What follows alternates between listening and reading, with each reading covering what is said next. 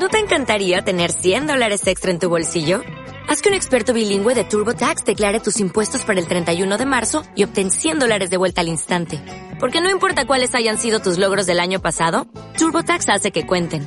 Obtén 100 dólares de vuelta y tus impuestos con 100% de precisión. Solo con Intuit TurboTax.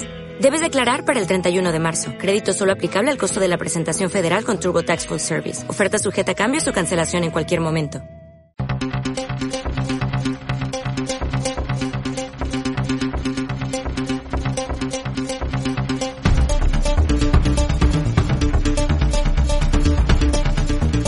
Demos caña con Jesús Murciego.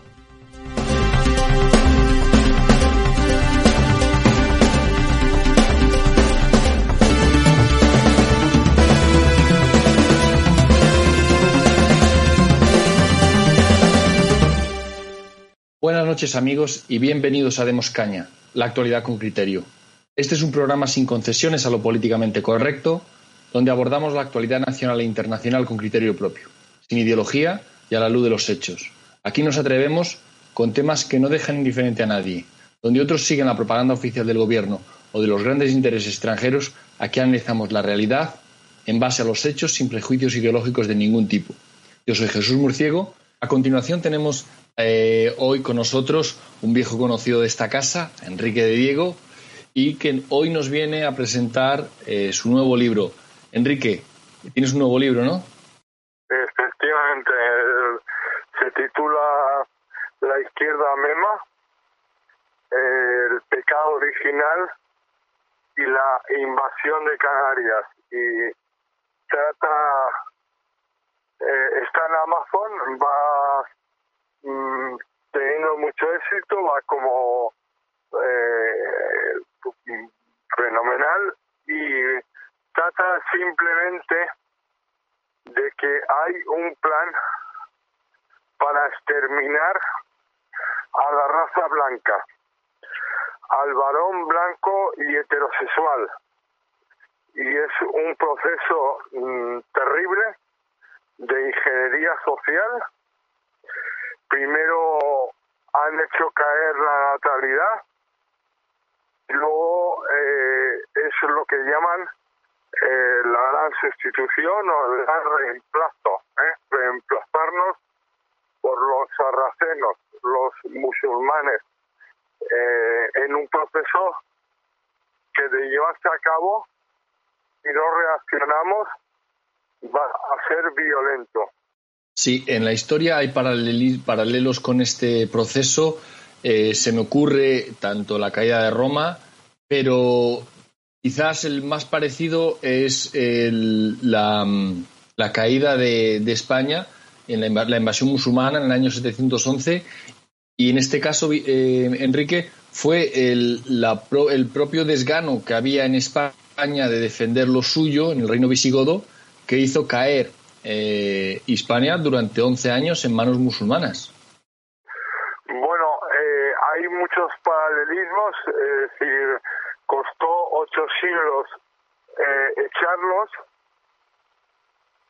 pero eh, hay, eh, bueno, se ve en la invasión de Canarias, hay un clima de estupidez en el que el hombre blanco occidental ha sido acostumbrado a ser lo que teme más es que le llamen facha eh, es capaz de dejarse matar antes que antes que ese tema hay que salir de ello cuanto antes entonces se recibe a los invasores con eh, las manos abiertas eh, ahora ya no pues, sí ya bueno sí eh, eh, están las de la Cruz Roja organizando fiestas con ellos, ¿no?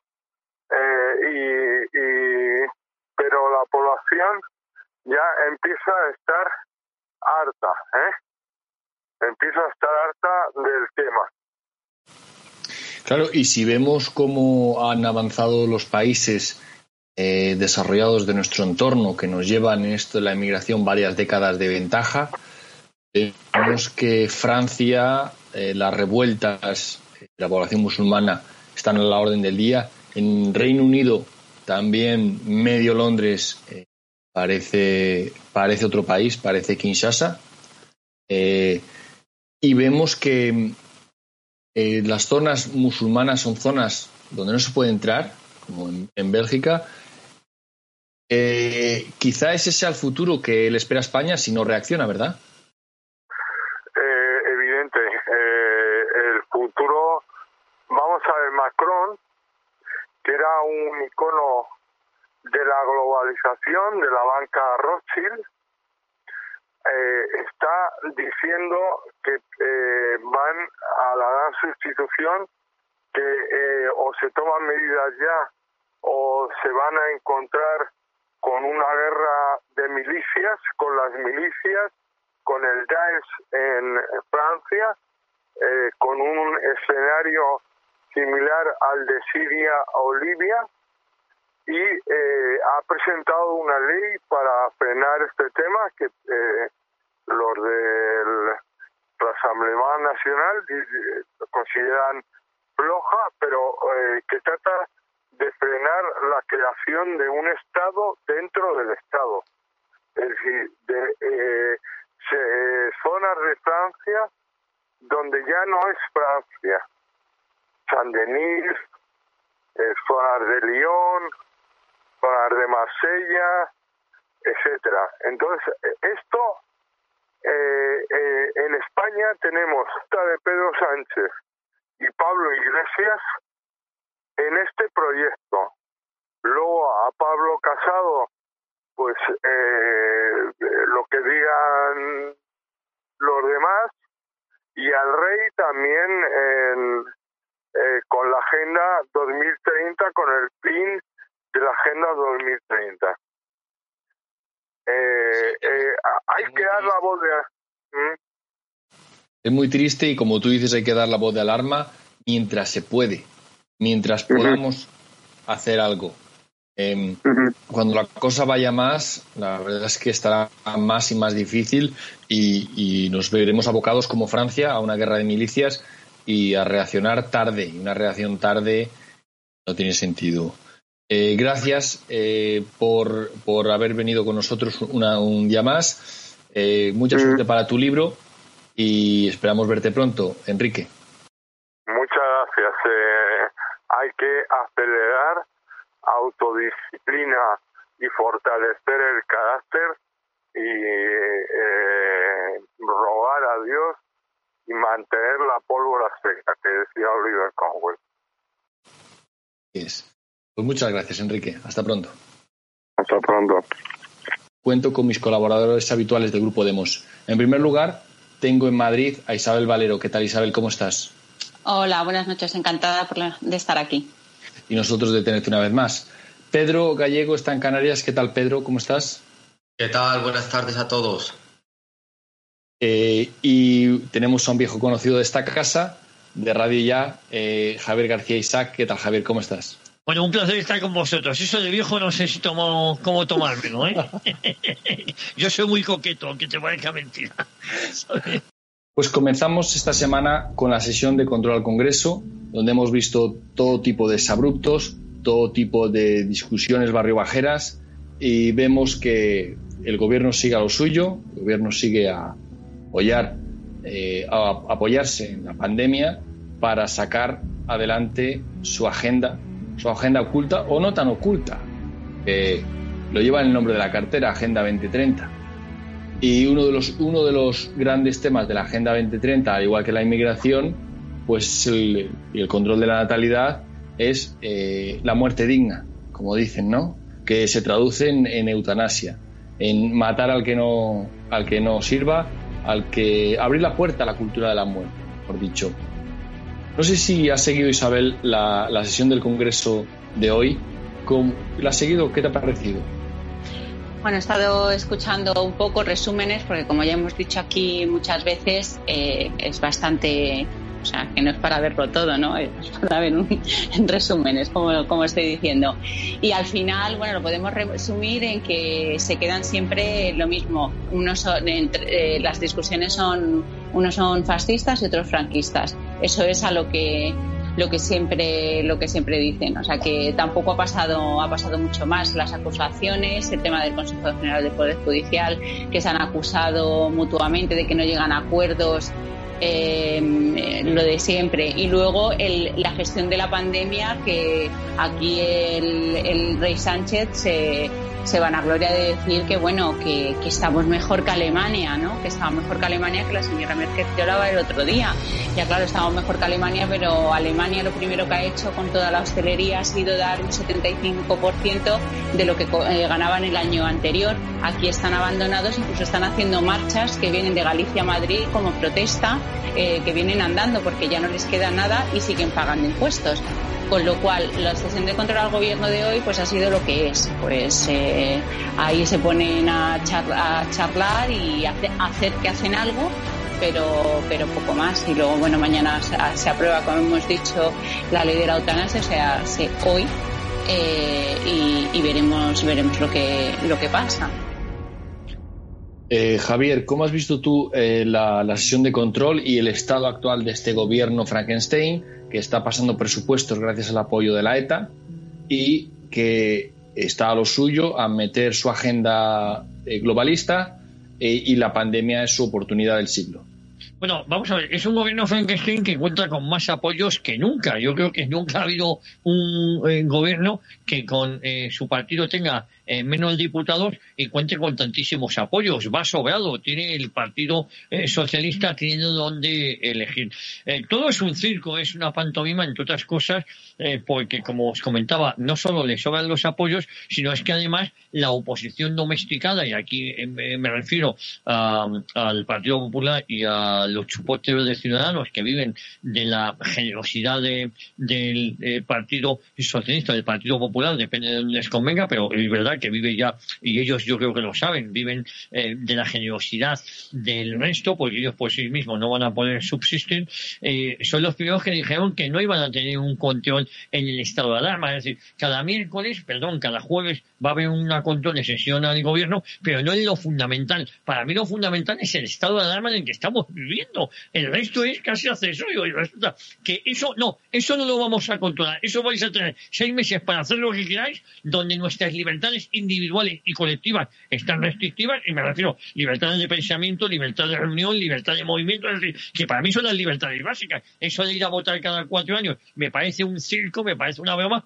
en comparación con que me digan con quién me puedo reunir, dónde me puedo ir a mover eh, y a qué hora tengo que estar en mi casa. Bueno, pues eso no se está controlando. No, no, eso dentro de seis meses volvemos a hablar. Con lo cual, todo esto que está pasando cada jueves es un auténtico circo y sobre todo partiendo de la base de que la anti-España, que por cierto es mayoritario en el Congreso de los Diputados, porque yo en la anti-España meto al Partido Socialista y al Partido eh, Comunista llamado ahora Podemos, esa es la anti-España, están sobrados. Eh, la anti-España va a dar un apoyo rotundo y sin fisuras a Sánchez. ¿Y sabéis por qué? Porque es la mejor garantía de que a ellos les vaya bien. Es decir, ¿y qué es lo que a ellos les vaya bien? Que peor vaya a España. Para que le vaya mal a España, que esté Sánchez. Con lo cual, estas sesiones de control del gobierno es un circo. Eh, ayer se llamaron, después de 55 días, no confundir 55 días en Pekín, eh, fueron 55 días en Madrid, y tuve una conversación eh, el jefe de la oposición domesticada, el presidente Pablo Casado, con al presidente, el presidente del Partido Popular con el presidente de España, del gobierno de España. ha trascendido que, bueno, que hubo buena sintonía, pero que no han llegado a acuerdo. Es todo mentira.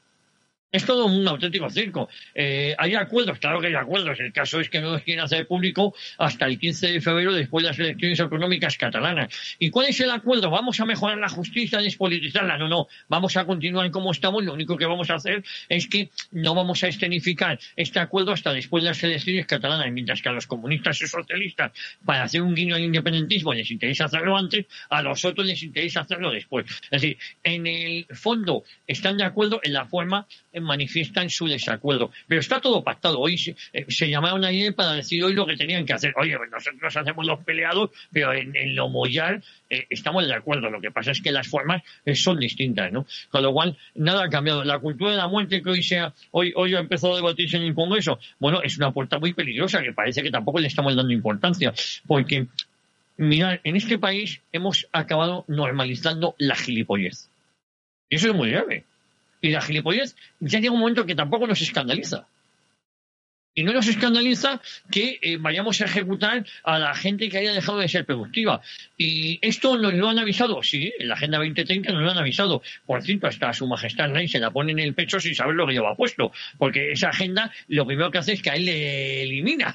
Esto, esto eh, igual que el próximo lunes va a hacer un homenaje a Manuel Azaña. Bueno, pues el presidente de la República que se cargó a tu bisabuelo y tú vas a homenajearle. Y todo por la unidad de España. Aquel que intentó dar un golpe de Estado en Cataluña, que hizo una serie elecciones fraudulentas en el año 36 y el jefe del Estado va a homenajearle. Por eso digo que estamos viviendo eh, un gran circo, una gran pantomima, eh, que es todo, que todo esto. Y el Parlamento, en vez de debatir lo más importante, que es la limitación de nuestras libertades, está hablando pues del sexo de los ángeles. Que vamos a ver si habemos más chiringuitos o si una transexual puede tener un hijo o no. Eh, es anecdótico, ¿no? Pero es anecdótico dentro de la gravedad del asunto, que no, no le quito importancia ni mucho menos. Sí, así es. Se discute, se discute lo, superfluo, lo fútil, pero lo mollar no se toca. Ahí están de acuerdo todos, pero no lo pueden decir. Por la estrategia, como bien apuntabas, la verdad es que me ha gustado mucho esto que has traído, igual que lo de la anti-España, porque tal cual, la anti-España son los partidos enemigos de la nación española. Son los enemigos de su unidad, pero es que entre los enemigos de la nación española eh, podemos meter a mucho más gente, podemos meter al PSOE, podemos meter a, Podemos, incluso con la actitud que tiene el PP de no dar la batalla ideológica contra, eh, contra la anti-España, la verdad es que se está poniendo de perfil. Cuando te están derrubando la casa, te pones de perfil. Bueno, no tienes derecho, bueno, pero la estás derrubando. ¿Entiendes? Entonces, y es que usan la Constitución eh, contra la nación española. Y hasta que no nos enteremos de que esta Constitución permite a la anti-España acampar a sus anchas en la carrera de San Jerónimo, no nos damos cuenta de qué es esta constitución, que todo el mundo alaba, que todo el mundo dice, no, yo soy constitucionalista. ¿Y qué más da? ¿Qué, qué crees? ¿Que Abil Bildu no está ahí gracias a la constitución? ¿O que está con otra ley divina? Por favor. Es, muy estúpido y muy infantil el, planteamiento, ¿verdad, Pedro? Mientras lo mollar, lo que se están discutiendo es la repartija del Tribunal del Poder Judicial y ya la tienen apañada y lo que escandaliza a la prensa es que si el PP no deja o el otro tiene mucho poder, cuando no, nadie trata el tema de fondo que es la falta absoluta de separación de poderes en España. Aquí se produce eh, lo que se conoce como una petición de principio. Y es que ya se empieza a dar por válido un argumento que es exacto. Ya se eh, discute en un segundo grado, que es cómo se reparte el Consejo General. Y el objetivo principal es ¿por qué ha de repartirse? Pues esa es la primera pregunta. Es decir, tendría que haber una separación de poderes en la que ningún eh, partido político, ni el gobierno, ni nadie eligiera a los jueces, nada más que el propio colegio de jueces eh, fueran los que tuvieran su mecanismo para elegir a ese consejo. Eh, luego, también aquí quiero ir, vamos a decir, contra vosotros en cuanto habláis de la anti-España Aquí no hay ni anti-España ni historias. Aquí solo hay una cuestión fundamental que hay que entender. La propia Constitución, igual que cuando hablan de partidos constitucionalistas, partidos no constitucionalistas, esos son flatus voci, eso no es decir nada. El único responsable de la situación que vive España es la Constitución española.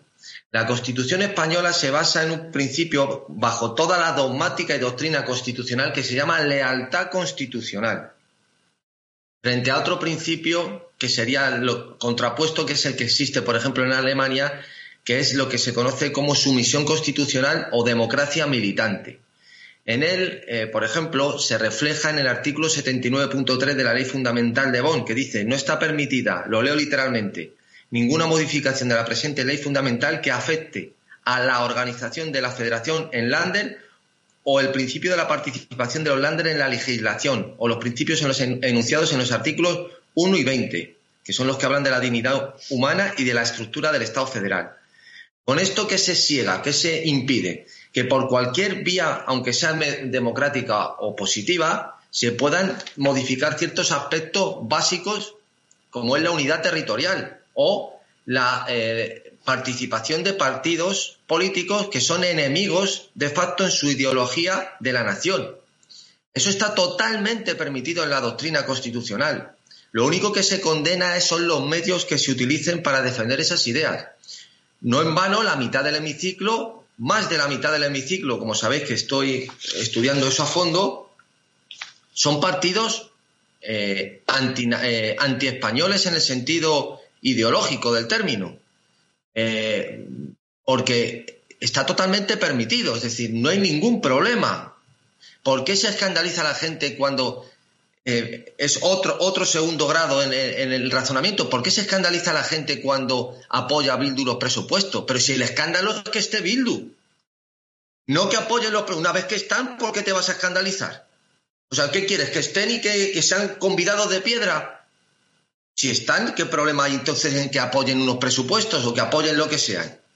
Que esta, esta manera eh, totalmente psicológica de engañar al razonamiento eh, de las masas es con la que se entretiene toda este, esta, caterva de, ignorantes que tenemos en, la clase política, pero que reconducen muy bien pues todas esas ansias de, beligerantes que de bar, de conversaciones de bar y de peluquería sobre cuestiones de este estilo. O sea, eh, que si Bildo apoya los presupuestos, que si van a repartir los miembros del Consejo General. O sea, absurdeces completas por la ignorancia política tan manifiesta que existe en España. España es el país con el mayor número de ignorantes políticos del mundo. Yo creo que en Guinea Conakry o en Senegal entienden más de lo que es más práctico políticamente hablando que aquí.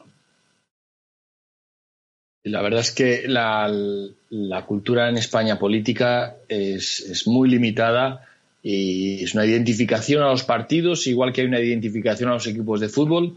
Tú eres del Barça tú eres del Madrid pues tú eres de tal partido, de tal partido, de toda la vida, lo hagan bien o lo hagan mal, es tu partido.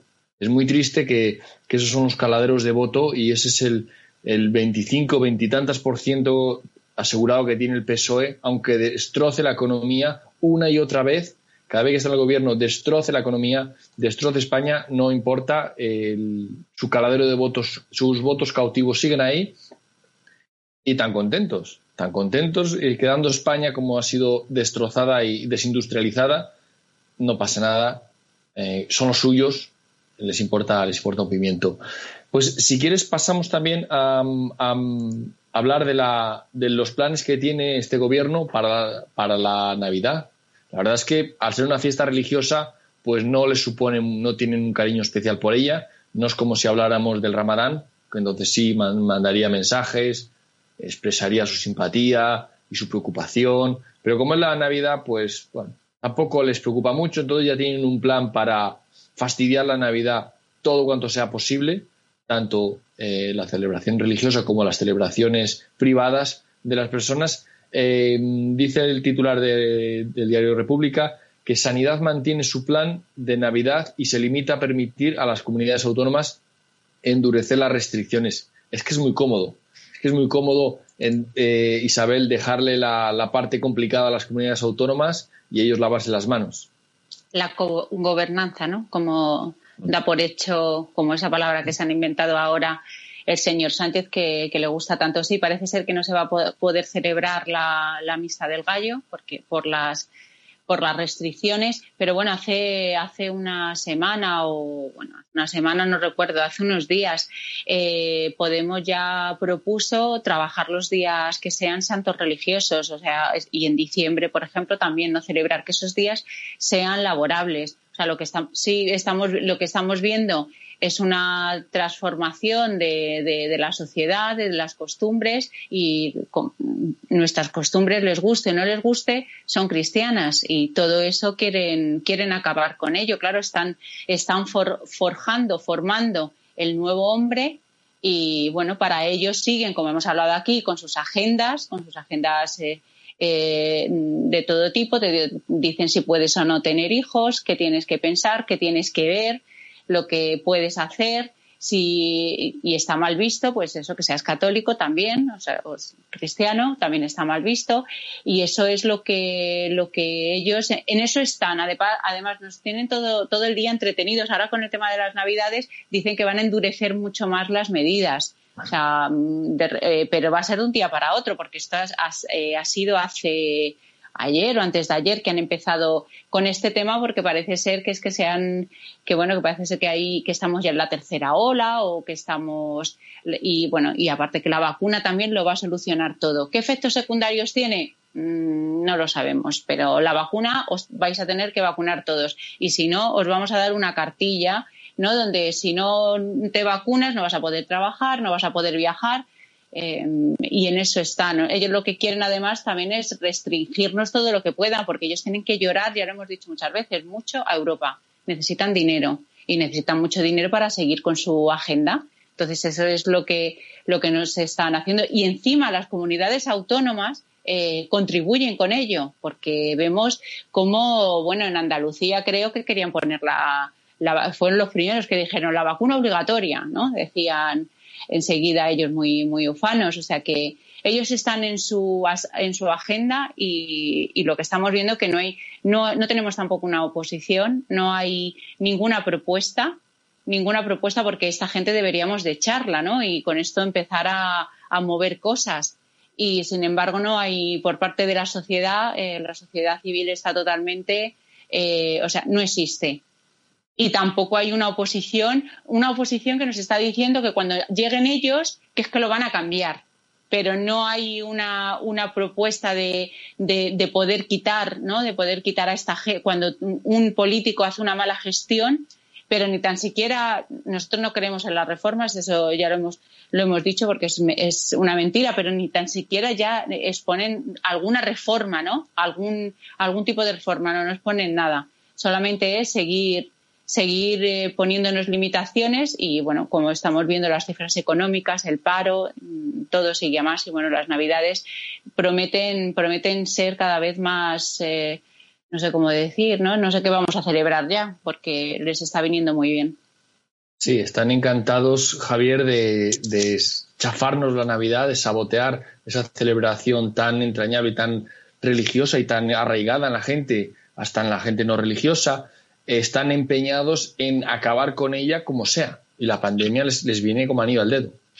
La pandemia ha sido un, aliado inesperado o, no tan inesperado. El caso es que ha sido un aliado para acelerar sus planes de transformación de la sociedad, eh, ir hacia el nuevo régimen, que a mí no me disgustaría ir haciendo el régimen si fuera para mejor. Lo que pasa es que la propuesta que hay sobre la mesa, la alternativa eh, no es no es la que eh, algunos de nosotros estaríamos pensando, ¿no? Eh, mirad, ellos esto de Navidad hace mucho tiempo que, que insisto, hace mucho tiempo que esto lo tenían superado, ¿no? Superado en el sentido de hay que resignificar la Navidad que eso es otra de las cosas en las que estamos. Hay que resignificar la Navidad.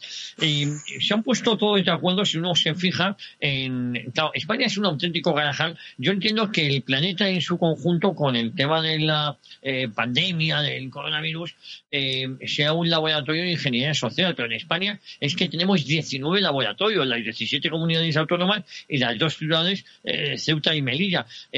son medidas absurdas. últimamente se nos dice que ha habido un repunte, no se sabe muy bien, porque aquí las cifras, si os dais cuenta, nadie ha tenido gripe este año. Todo el mundo o tiene coronavirus o no tiene nada. Es decir, se te rompe una pierna, pero tienes coronavirus. Se te roto, es decir, no, o no tiene nada, ¿no? Quizás lo estoy exagerando un poco, pero no ando muy lejos de lo que eh, os estoy diciendo. Eh, nos dicen que ha sido eh, motivado por el puente de la Constitución, porque había aglomeraciones. El pueblo español es sumamente, no solo sumiso, sino además pastueño. Es decir, somos borregos. El pueblo español, yo me niego a aceptar ninguna responsabilidad de lo que está pasando. Eh, no, es que eh, tenemos que ser seis, no, cuatro. Tenemos que ir con bozal. Tienes que estar a las diez en tu casa. Yo tengo más restricciones que cuando tenía 14 años, las que me imponía mi, mi padre, ¿no? Ahora me las, me las pone el papá esta vez y no me da un azotito en el culito. ¿eh? Y, eso es lo que está pasando. Pero me niego a aceptar ninguna responsabilidad. Nos dicen que ha habido ahora un rebrote y que masivo y, y los medios de comunicación, todos avisando, pero insisto, de todo tipo y pelaje estos medios de comunicación. La pregunta que yo me hago, porque también se nos ha dicho que en Alemania y en Holanda que está muy mal. ¿Qué pasa? ¿Alemania y Holanda han celebrado la Constitución española? No, me, pregunto, porque como están tan mal Alemania y Holanda y está habiendo restricciones en Alemania y Holanda, eh, ellos han celebrado el puente de la Inmaculada, han celebrado la Constitución española. No.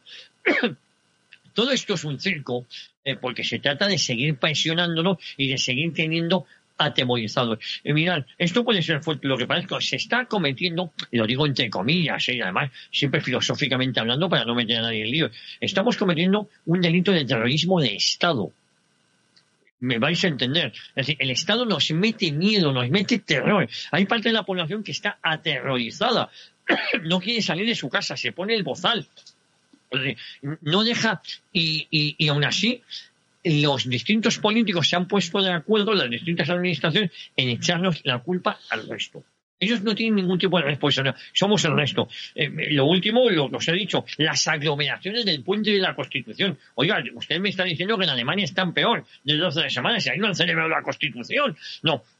Se trata de seguir culpabilizando al pueblo como manera de esconderse ellos. ¿Y por qué? Porque es una manera muy fácil de gobernar. Es muy cómodo gobernar así. No hay protestas, no hay nada. Están, vamos hacia la bolivarización de la economía y lo que a nosotros nos puede realizar, que es hacer colas, a ellos es el modelo. Teníamos a Zapatero el pasado 6 de diciembre en Venezuela nuestra ministra de Exteriores diciendo que es un modelo que teníamos que tener en cuenta. Es decir, no nos estamos dando cuenta que la pandemia, y coronavirus, es un aliado eh, me atrevería a decir que casi imprescindible eh, para eh, acelerar las reformas que ellos tienen en mente hacer y que al final está la Agenda 2030. Es ese famoso reseteo. Estamos camino de ese reseteo. Pedro Gallego tenía mucha razón cuando hablaba del tema de la Constitución. Esta Constitución dice una cosa y la contraria, con lo cual, naturalmente que Bildu es un partido legítimo para pactar con ellos. Desde el momento que se les permite estar en el Parlamento, es un partido legítimo para pactar con ellos. Si usted no quiere pactar con ellos, que no estén en el, en el, en el Parlamento. Ojo, llevan en el Parlamento eh, desde los años 70, ¿eh? Que cuando ETA, en los años 70, 80, eso que se ha llamado la edad de plomo, la, época de plomo, cuando más mataban, se les permitía estar ahí. Solo durante un breve periodo de tiempo, Aznar con la ley de partidos consiguió sacarlos, que fue el único positivo que hizo, para luego el Tribunal Constitucional decir que eran legales y que tenían que estar en, la, en el Parlamento español. Con lo cual, efectivamente, la Constitución vale para una cosa, sí, y para la contraria. Con lo cual, estamos ahora mismo, y es la gravedad del asunto, ante el gran reseteo el gran éxito es apagarlo todo y de ese todo significa de que todo vuelve, vamos a ser más felices, no vamos a comer carne, no vamos a tener propiedad y aquí vamos a ser 500, van a ser, porque ellos van a elegir quién vive y quién muere. Yo daba una cifra esta misma semana en la boca del lobo donde eh, la diputada Luz Belinda nos comentaba que hay 7 millones de euros, que puede parecer una cifra, para ayudar a abortar en Andalucía. Y solo uno para ayudar a mujeres que deseen llevar su, su embarazo adelanto. Hablo de Andalucía que gobierna el Partido Popular. Entonces, todo eso a uno se hace una idea. Hablábamos del nacionalista gallego de Feijó. Eh, Feijó está a favor de la eutanasia. Todo esto que parece que estamos hablando de temas inconexos, que si la Constitución, que si la eutanasia, que si el aborto, que si las ayudas aquí o allá, que si la pandemia, que si la Constitución, que si nosotros tenemos la culpa, forma parte de un todo. Y ese todo es el gran reseteo al que nos están eh, eh, llevando. Y eso tenemos que ser muy conscientes. ¿Y por qué tenemos que ser conscientes? Porque se está construyendo una nueva sociedad donde no todos van a tener cabida. Y eso es lo que tenemos que tener claro. ¿eh? Así es, el gran, el gran reseteo, que es el gran reinicio, el título de la conferencia de Davos, donde se van a juntar los, multimillonarios a decidir eh, nuestro futuro o intentar decidir nuestro futuro y ponerlo el turbo a la agenda global, a la agenda de la globalización que está un poco estancada con el avance de los nacionalistas como Trump y como Orban en Europa, pues entonces quieren dar un empujón definitivo y llegar a esa, esa sociedad idílica, a ese paraíso en la Tierra esa utopía que, nunca llega y que solo deja por el camino eh, miseria y, masacre. Y me ha gustado mucho lo que has traído del terror, el, aterrorizar a la gente, porque, porque es lo que hacen los, los informativos. Pon la televisión media hora del informativo y sales asustado parando, pensando que se va a acabar el mundo, que vienen a por ti, que vienen, eh, que vengan los marcianos, por favor, porque esto es el, el acabose. Y cuando ¿qué? sales a la calle, pues la realidad es otra pero que es que el objetivo de los medios de comunicación financiados por el régimen es quedarte en dejarte en ese estado de ánimo eh, asustado, eh, acojonado, y así pues te puedes poner la vacuna sin, sin prueba alguna, porque sabéis, sabéis que han autorizado que la fase de pruebas eh, se realice con la gente. Eh, en lugar de probarlo con ratas primero o con animales, pues lo vamos a probar en la gente eh, vacunas que tienen RNA, ARN, que es el, uno de los ácidos de los, del ADN de, la, de las moléculas. Pues no sé si, Pedro, tú compartes este análisis de, de aterrorizar a la gente como objetivo del gobierno. Bueno, es que el terrorismo, eh, eh, eso es el, primer axioma del terrorismo. O sea, para que haya terrorismo tiene que haber aterrorizados. Si no hay aterrorizados, no hay terror. O sea, esa es la cuestión psicológica opera en ese crimen eh, como ningún otro. Es decir, precisamente eso es lo que define el terrorismo, que haya gente, la población esté aterrorizada. No nos podemos ir a un ejemplo que siempre pongo en estos casos porque es muy significativo.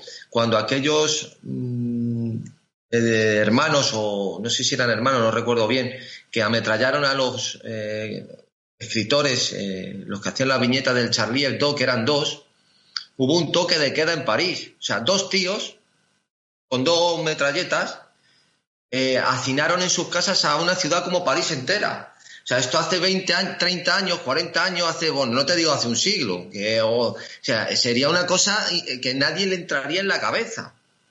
Como dos tíos hacinan en su casa a una ciudad como París de millones de habitantes.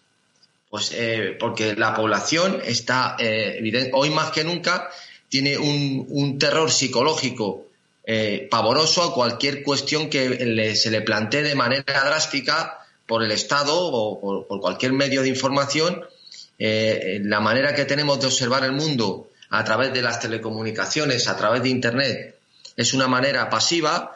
La gente no está en el mundo, eh, se ve totalmente indefensa a la hora de, enfrentarse de manera real con problemas reales y eso es algo que ya está más que demostrado. Es decir, eh, se hace con las poblaciones y con las masas es más fácil dirigirlas hoy más que nunca infinitamente más que nunca, con el agravante de que eh, la gente cree que por tener acceso a la información a través de Internet, pues se sabe muy lista o se cree que sabe que tiene libertad de opinión, que tiene libertad de criterio, cuando es totalmente lo contrario. Hoy más que nunca es más eh, dócil la gente, más manipulable, más maleable que muchas décadas atrás.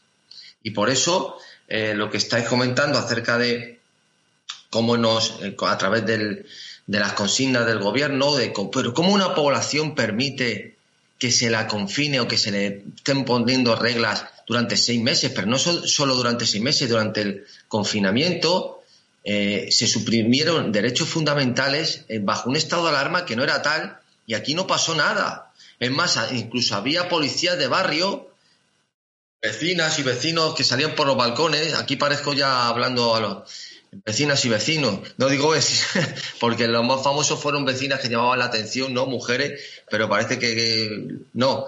Eh, eh, que si no te has puesto mascarilla, que si este está allí en el sentar en el Eso es eh, algo que se ve claramente y que estamos dispuestos a tragar todo lo que nos echen y más. La verdad es que los medios de comunicación han, han elevado la manipulación a un grado a un grado tremendo, sobre todo con temas como el terrorismo, donde vemos como el impacto mediático que tuvo las Torres Gemelas, ¿eh? o, eh, sin, ir más lejos, los atentados del 11M en Madrid, cómo fue tan masivo, cómo, cómo condiciona, con la, con la salvedad de que en Estados Unidos todos se, eh, se levantaron y dijeron no, no, no, no nos doblegamos ante los terroristas y aquí eh, Zapatero dijo, eh, perdón, le faltó pedir perdón a los terroristas y dígame lo que hay que hacer, que a quién hay que apoyar y, yo lo hago. Es, terrible que, la actitud, la respuesta de España, empezando por el gobierno, ante las amenazas y el terror. Pero es que, Isabel, nunca como hasta ahora la manipulación de los medios de comunicación ha llegado hasta nuestras casas, hasta nuestros bolsillos, con los móviles. Es increíble cómo el pensamiento crítico eh, y la censura se está llegando a, está volviendo y con mucha más fuerza que nunca.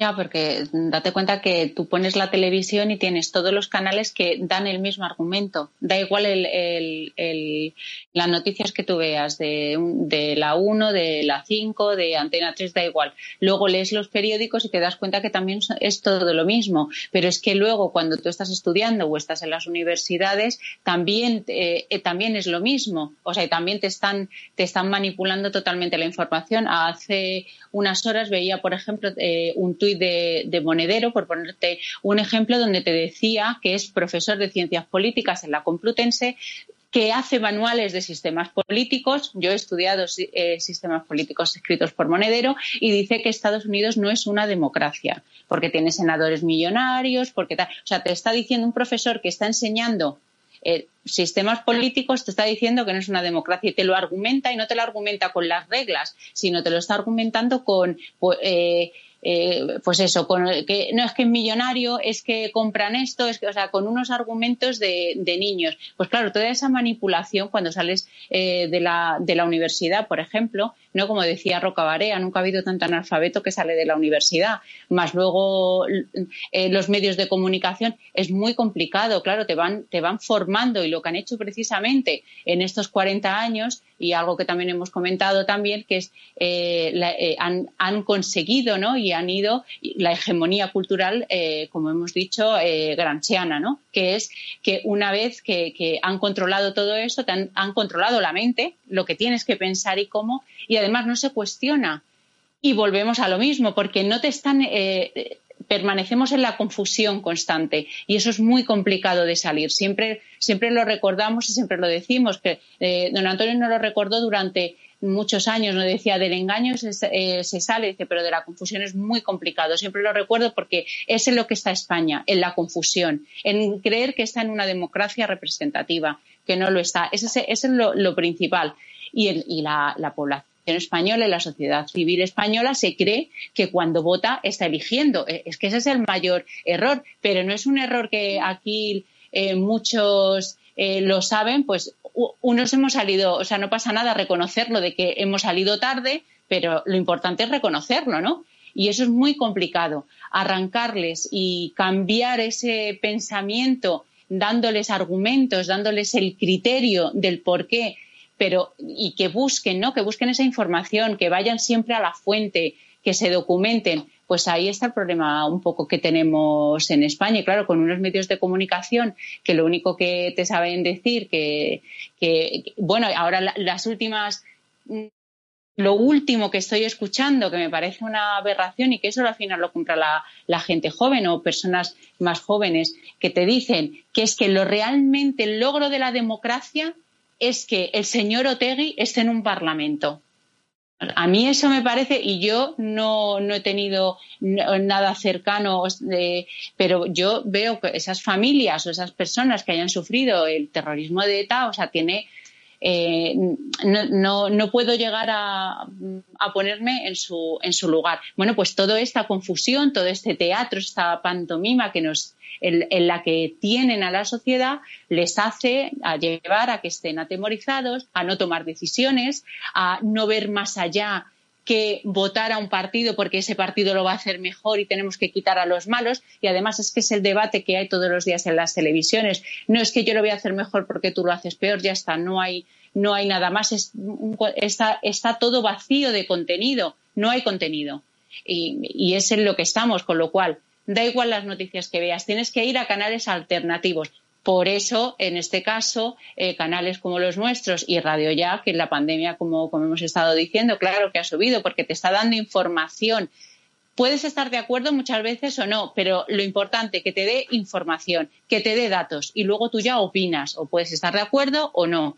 Y eso es lo que, lo que debe de hacer el, ciudadano español. En este caso le llamo ciudadano, pero realmente lo que es, lo que es, es súbdito. Eh, somos súbditos porque no, todavía no nos hemos levantado contra el tirano. Claro, estamos aterrorizados como pueblo. La verdad es que hay que ser valiente para enfrentarse al pensamiento único, al, pensar como hay que pensar, al decir lo que hay que decir, al, ser políticamente correcto y quedar bien. Eh, hay que romper con eso. Para eso, sin duda, hace falta valor, porque salirse del pensamiento único eh, cuesta, cuesta mucho, eh, tanto en lo personal como en lo, en lo social. Es, muy difícil en un sistema en el que te dice qué es lo que hay que pensar. Imagínate, y cuando algún periodista se sale un poco de la, de la norma, del, del argumento único que tienen, los, el gobierno cae contra él. Es que realmente es terrible que no hay eh, libertad de pensamiento. Y sin libertad de pensamiento, ¿qué más da la libertad de expresión? Puedes decir lo que quieras. Si no tienes nada en la cabeza, ¿qué vas a decir? O, si te has limitado para, para pensar, exactamente, ¿qué es lo que pasa en España? Que es que hay cosas que no se pueden pensar, porque es que este pensamiento está mal, este está bien. Incluso el gobierno que dice que cómo hay que informarse. O sea, es que está mal informarse por canales no oficiales. La única manera válida de informarse es a través de los canales oficiales. Pero ¿esto qué es? Es que, eh, Javier, eh, a la prensa libre, si queda, queda alguna, muy poca como, como tu radio, estamos en peligro muy grave. Bueno, eh, yo hablaría como nuestra radio, porque la radio es nuestra, en las que lo hacemos, de nuestros oyentes, es todo nuestro, porque el día que nos falte eso. pero bueno, esto mm, eh, es una lucha de titanes, porque efectivamente en España eh, ahora mismo sabemos, eh, para la izquierda, por ejemplo, para la izquierda y para los gente que se deja llevar, para los globalistas, por ejemplo, el que más la bandera, los símbolos nacionales, eso sería para ellos libertad de expresión. Es decir, ellos te dicen cómo tienes que pensar y si te sales de ahí eh, eh, eh, quedas estigmatizado, simplemente te sacan del debate, en cambio, que más símbolos nacionales o sentirte patriota y tal, eso es un error que hay que, que corregir. Nos han marcado una ruta y, como yo os decía antes, y perdón por la expresión, estamos normalizando la gilipollez. Y dentro de esa normalización de la gilipollez está el decirnos lo que tenemos que pensar. Pero ya no solo el que tenemos que pensar, si os dais cuenta, nos están diciendo, eh, nos están en, en las peores épocas de la Unión Soviética, para ir de una provincia a otra, tenías de una región a otra tenías que pedir un permiso. Había un pasaporte interno. Estamos en eso. Recientemente vine de Málaga a Madrid y, tuve un control policial en mitad de la carretera de Andalucía eh, brutal, eh, pero en, los peores tiempos de, los crímenes de ETA no he visto controles de estas características. Eh, el otro día mi hija a las 8 de la mañana la paran pero no era un control de alcoholemia, era un control para ver a dónde iba. Te quiero decir que, que para ir de una comunidad a otra tenemos limitación. Para reunirte en tu casa tenemos limitación. Es decir, nos están diciendo cómo pensar lo que debemos pensar. Y lo problema es que este, te estigmatizan y se saca del debate. Ellos, eh, los canales oficiales son por supuesto, lo que ellos dicen. Y los canales privados también son oficiales porque los riegan de dinero público. Vimos hace eh, pocos días cómo eh, Pedro eh, Sánchez, el presidente del gobierno, llama a una televisión, en este caso creo que era Teta 5, y en un momento dado dice, que tengo que ir para allá. Y en una hora estaba allí. ¿Y por qué? Porque, oye, que para eso te dado 15 millones de euros cuando la pandemia, porque se trata de que los medios están a mi disposición y me apetece dar un mensaje ahora. Es decir, lo de Aló presidente en, en Venezuela es un chiste con lo que está pasando aquí. Lo que pasa es que aquí hay un problema. Yo creo que ha apuntado algo, eh, Isabel. Eh, nos hacen que, que hay variedad. Y es mentira. La variedad previamente han decidido en que, entre qué puedes elegir.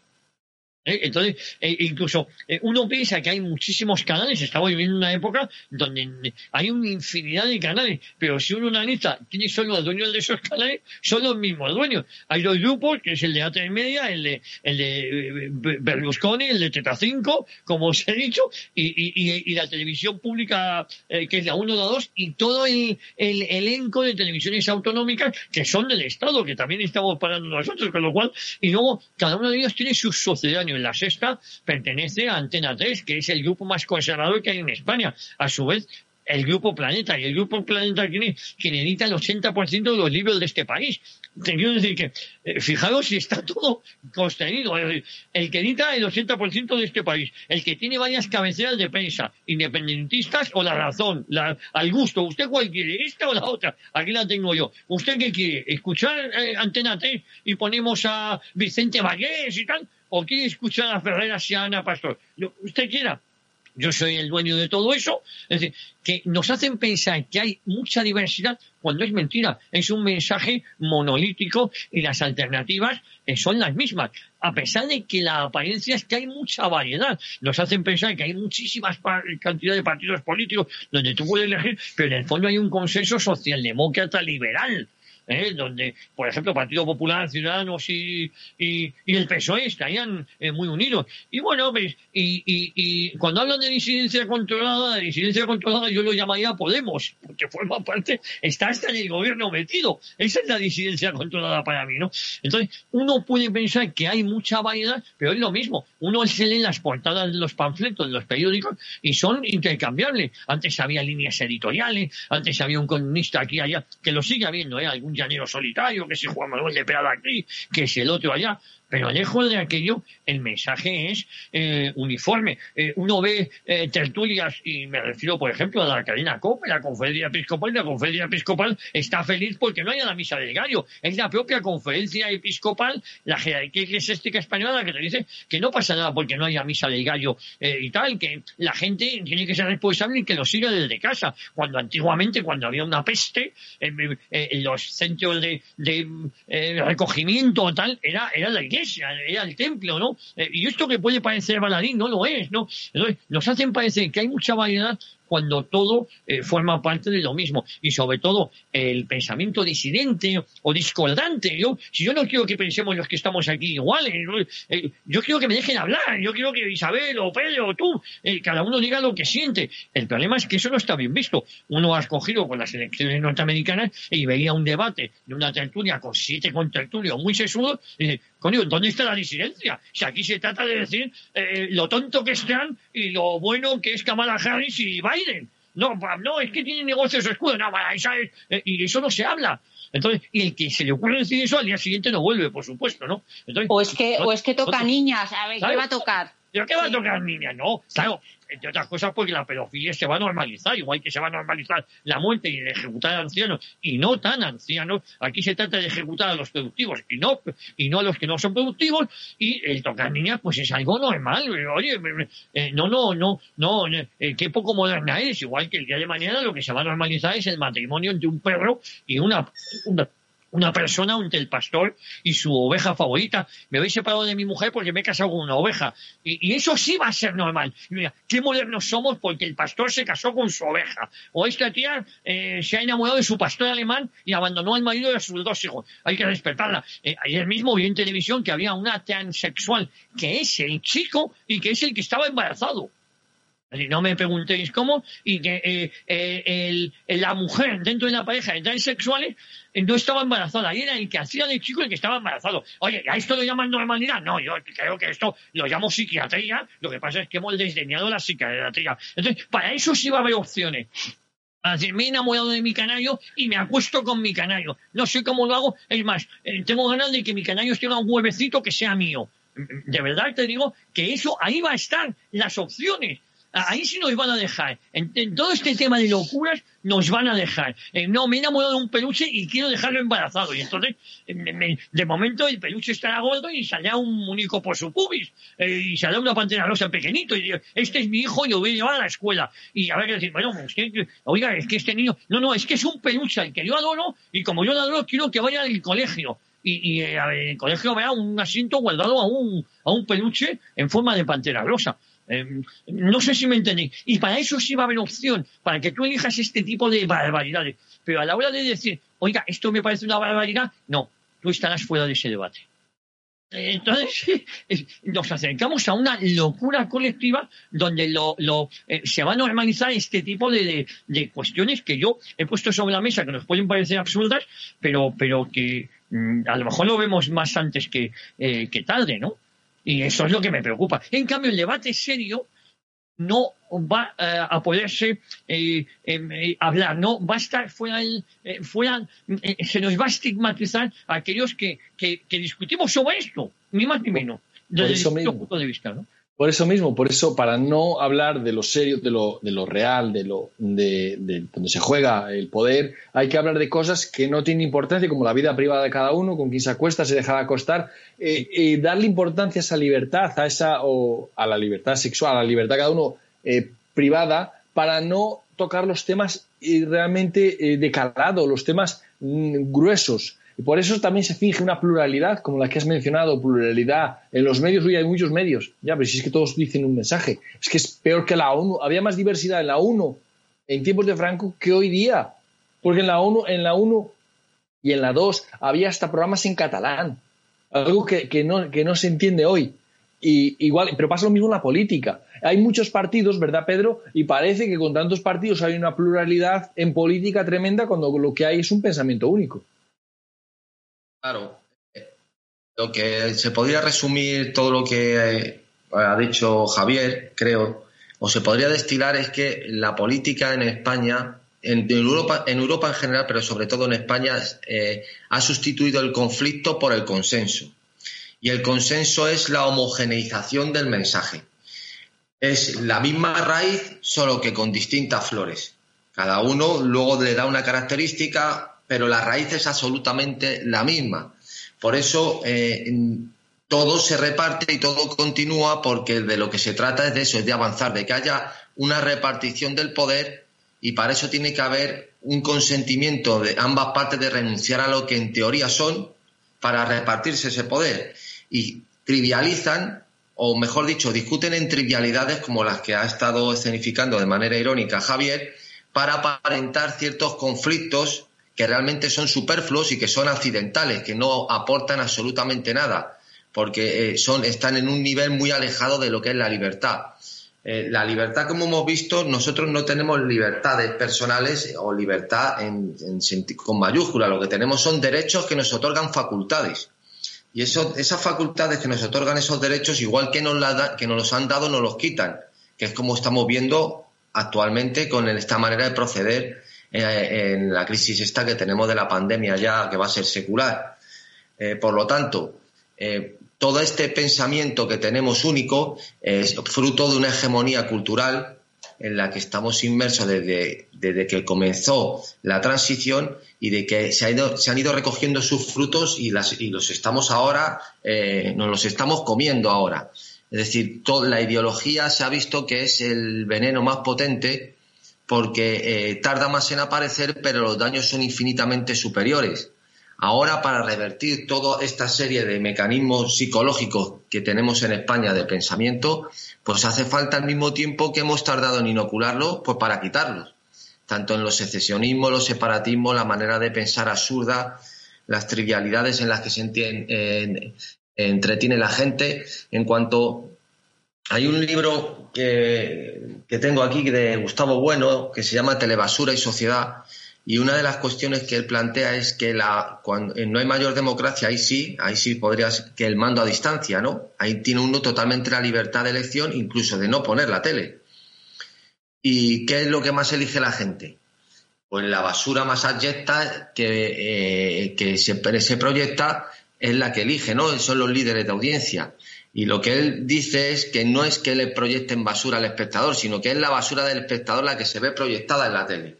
Es decir, es toda esa eh, morralla cultural y psicológica que lleva, eh, es una como la teoría, como una operación mayéutica eh, que se proyecta del individuo hacia la televisión. Y dicen que es la televisión que solo para de emitir eso. Bueno, pues tenemos una solución muy fácil que no encenderla o elegir otro canal, pero eso no ocurre. Entonces debemos eh, ser conscientes de que vivimos en una sociedad enferma y esa es la realidad. lo primero que tenemos que ser conscientes y a partir de ahí empezar a operar. Porque lo principal es eh, lo que estamos haciendo de estos canales, desde Radio Ya, Javier, desde todas eh, estas plataformas que tenemos independientes, que es luchar por la verdad y por un criterio, por crear una masa crítica contracorriente, porque eso es lo que hay que estar para crear una sociedad eh, que pueda por lo menos operar con un pensamiento crítico, que creo que es el principal desafío de los tiempos modernos. ¿eh? Y proponer, proponer desde aquí, desde Radio Ya, soluciones, soluciones eh, concretas y precisas que empiecen a cambiar las cosas y nos, nos acerquen más a salir de este pozo en el que estamos, este pozo sin fondo donde nos quieren meter los globalistas, y una de ellas, sin duda, Isabel, es el diputado de distrito gracias al cual podemos cambiar las reglas y que devolverle el poder a quien lo tiene, que es el ciudadano. Efectivamente, y es en la campaña que nosotros estamos. Sabemos que esto es un tema más complejo, pero, pero, pero creemos que el diputado de distrito puede ser la pieza de, de dominó que tire que caiga, eh, cuando tú tiras una, que caigan todas. Eh, sabemos que nosotros queremos la separación de poderes porque en España no la hay. Eh, hay que explicárselo como a Monedero lo que es la separación de poderes porque parece ser que no, que no la sabe. la representación, que en España no la hay. Y lo que lo más importante en, en, unas reglas del juego, sobre todo en unas reglas de juego, cuando estamos hablando de reglas del poder político, es el control del poder eh, esto es muy importante y por eso es importante el diputado de distrito, porque el diputado de distrito eh, tú puedes controlar a ese diputado. Ese diputado se tiene que regir por unas, por unas normas, tiene que tener un presupuesto, que siempre lo hemos dicho, y el cual tiene que rendir cuentas. Eso que le gusta tanto ¿no? Eh, cuando emplean las palabras de la cogobernanza, eh, cuando te emplean todas estas palabras que se usan mucho en la administración pública, bueno, pues una de las principales cosas que se hace en la administración pública es rendir cuentas, ¿no? Bueno, pues eso es lo que queremos nosotros con el diputado de distrito, que es que el diputado rinda cuentas, que le puedas elegir y que le puedas echar. No que le puedas echar cuando dicen, no, es que tú no. No, bueno, hay que, hay que establecer unos mecanismos para, para poderlos echar. Evidentemente, esto es un tema mucho más extenso y complejo, pero resumido así para que lo entendamos todos. Hasta que no. Eh, ¿Que lo va a solucionar todo? Eh, pues evidentemente no, pero sin él no podemos solucionarlo. Sin el diputado de distrito es una, una herramienta, es un instrumento que eh, con él, a partir de ahí, podríamos, se podría ir cambiando eh, muchas cosas. De momento, terminar con los, eh, con los independentismos. Eso, de momento. Y que, bueno, si ellos quieren luchar por una nación que se han inventado, que luchen pero no a costa, a costa del resto de los españoles, que lo hagan como, como ellos quieran. Y que un diputado venga aquí y lo represente. Y claro, establecer normas, por supuesto, que no vayan en contra de la, de la nación. Pero el diputado de distrito es una, es una herramienta clave que nos llevaría a, las, a, las, siguientes fases, como es separar los poderes, que también es imprescindible. Pero para que lo entienda todo el mundo, tenemos que poder elegir, poder echarlos y poder controlarlos. Estos, estas eh, tres cosas es lo que nosotros queremos eh, conseguir y, es lo que estamos haciendo, para lo que estamos trabajando, para, para lo que nació Demos y para seguir con, con, el camino emprendido hace 40 años por, por Trevijano. Sí, es porque en una palabra, control de poder, controlar el poder. Y eso, Javier, es algo que le suena a chino a la gente, le suena porque no te lo han dicho el poder y la gente se basa en lo que te han dicho, el discurso oficial del poder. Tenemos que cambiar el paradigma de la gente, cambiar la forma de pensar de la gente y decirle a la gente que es hora de que empecemos a luchar por tomar el control y poder controlar de verdad a los políticos, no pedirle nada, ni rogarle, ni suplicarle, controlarlos, ¿verdad? Eh, ¿Sabes lo que pasa? Y, que las nuevas generaciones, y, eso forma parte de este nuevo plan, de este nuevo reseteo, ¿no? Eh, eh, vamos a ver, un animal de granja eh, es feliz con lo que tiene. ¿Y a qué me refiero? Eh, está estabulado, está en un cuchitril, eh, come tal, y a los cinco años le sacrifican, a los tres años, y no sale y, no conoce otra cosa, ¿no? le hacen que hay una apariencia de que ese es el único mundo en el que puede vivir y uno lo acepta, ¿no? me refiero al animal. cuando, por ejemplo, tenemos un toro bravo que vive en el campo en libertad y tal, Em, eh, hay dos tipos de animales, el doméstico o aquel salvaje que puede hacer lo que quiera. Una vez que has conocido eh, la dehesa, o, no, solo el toro, también el, el, el el cerdo patanera. Puede parecer una comparación, pero entonces, ¿qué es lo que se trata? De que ahora a nosotros, eh, solo a las nuevas generaciones, se trata de que solo conozcan un modelo y que estén felices con ese modelo. Y entonces, a partir de aquí, todo lo que te van dando son concesiones. Lo estamos viendo eso, es muy pesado. Oye, eh, tú vas a poder salir hasta las 10. Si te portas bien, igual hasta las 12. Esas dos horas que son tuyas, en el momento en que te permiten que salgas, tú estás como agradecido, tienes un inmenso, la sociedad española vive un inmenso síndrome de Estocolmo. Entonces, eh, eh, lo que es tuyo piensas que es una concesión del Estado, que te deja salir hasta las 12 porque has sido bueno, ahí voy a seguir siendo bueno para que, no sé, es una sociedad infantilizada donde el papá Estado nos dice lo que tenemos que hacer, lo que tenemos que beber, lo que tenemos que comer, con quién te tienes que acostar, si es de tu mismo sexo, mejor y te dan una pequeña subvención.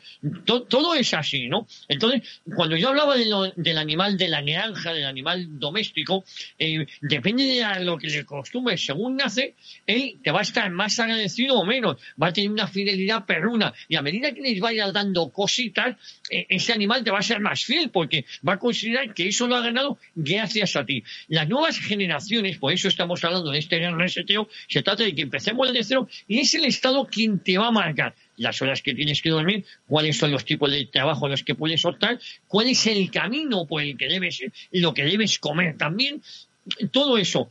Eh, eh, claro, no se trata de tener animales salvajes, por hacer esa comparación, ¿no? Entonces, eh, estamos en una situación altamente peligrosa. Eh, ¿Por qué no vamos a poder optar al diputado de distrito, por ejemplo? Porque no nos, no lo vamos a conocer. Entonces, vamos a conocer esto y esas pequeñas dosis de libertad que nos vayan dando, que son nuestras, les vamos a estar agradecidos al Estado porque van a ser como eh, si el Estado tuviese una concesión para contigo y nosotros vamos a estar como perros agradecidos porque nos han dejado pues salir una hora más, porque nos han dejado ir eh, a Valencia en un momento dado, oye, pasar por España en un momento dado, tener más hijos de los que tengamos que tener, habrá que pedir permiso y todo va a ser así. Entonces, vamos a estar muy agradecidos en esta nueva sociedad. Y lo otro, como no lo van a conocer las nuevas generaciones, no se va a discutir. Este va a ser el modelo y punto. Y sobre eso, y ahí va a haber un acuerdo global. ¿eh? que no es solo de España, es un acuerdo global para que esto es lo que hay. Y son verdades únicas, verdades únicas son las que no se puede discutir. Es entre otras cosas, por eso, perdóname, la religión hay que sacarla. Eh, ojo, que nadie se equivoque, sea la que sea, ¿eh? No solo la católica. Eh, la católica es fundamental porque nos afecta, eh, nos afecta a Occidente. Lo que pasa es que hay otras religiones que a lo mejor otras creencias que no están dispuestos a dejarse eh, comer el terreno como se está dejando en este caso en los cristianos. Que esa sea, y esa sería otra batalla. Sí, sin duda. Es terrorífico. El futuro que nos espera es es una monstruosidad lo que nos puede traer con el gran reseteo. Por eso hay que luchar contra eso de manera concreta, con acciones no, no solamente en, en, etéreo, en, en, hablando, sino además actuando, estando en la acción y, la, y una acción que podemos tomar es exigir nuestro diputado de distrito. Es lo mínimo con lo que podemos agarrarnos. Es que si no, no nos queda nada, porque en el estado de partidos no hay un resorte de control de poder. Ellos se controlan, ellos se lo guisan y ellos se lo comen. Estamos totalmente a su merced. Y ahora más, durante seis meses, que nos han tomado de estado de alarma, madre mía, eh, seis meses de impunidad total. Lamentablemente nuestro tiempo se ha ido aquí. Eh, tengo que agradecer a Isabel por haber estado aquí una vez más. Gracias a ti por invitarme. A Pedro también se lo agradezco, aunque se ha ido antes. Y Javier, un gusto siempre tenerte aquí con nosotros. Bueno, yo es un placer que me invitéis de vez en cuando. ¿eh? Yo, yo eh, siempre a vuestras órdenes ¿eh? y, yo el estar en un programa tan interesante como el vuestro para mí es un, orgullo que me invitéis. ¿eh? Y para nosotros tenerte aquí. Pues a la audiencia agradeceros por haber estado una vez más ahí. Espero que os haya gustado el programa, que os haya parecido interesante. Dejarnos nuestros, vuestros comentarios que los leeremos y intentaremos mejorar cada día. Gracias y hasta, hasta la próxima. Un saludo para todos.